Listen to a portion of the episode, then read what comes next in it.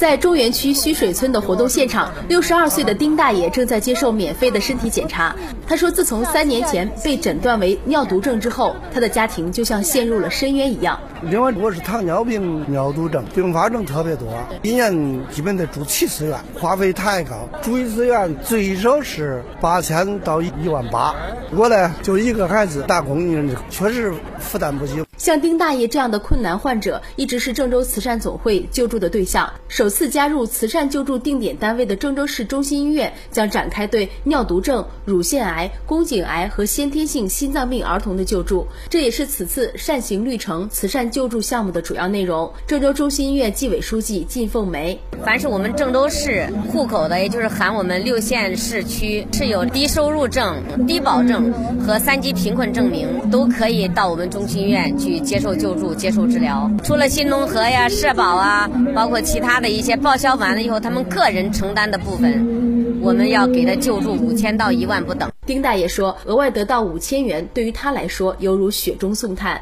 你想这给这五千块钱吧，我住一次院，时间短就可以解决了，缓解缓解。据郑州慈善总会会长武国瑞介绍，此次在救助先天性心脏病儿童方面，直接投入了一百万元。之后，他们还将加大对困难群众的救助力度。他也呼吁更多的热心单位、企业和社会团体能够积极投身到慈善事业当中，来帮助更多需要帮助的人。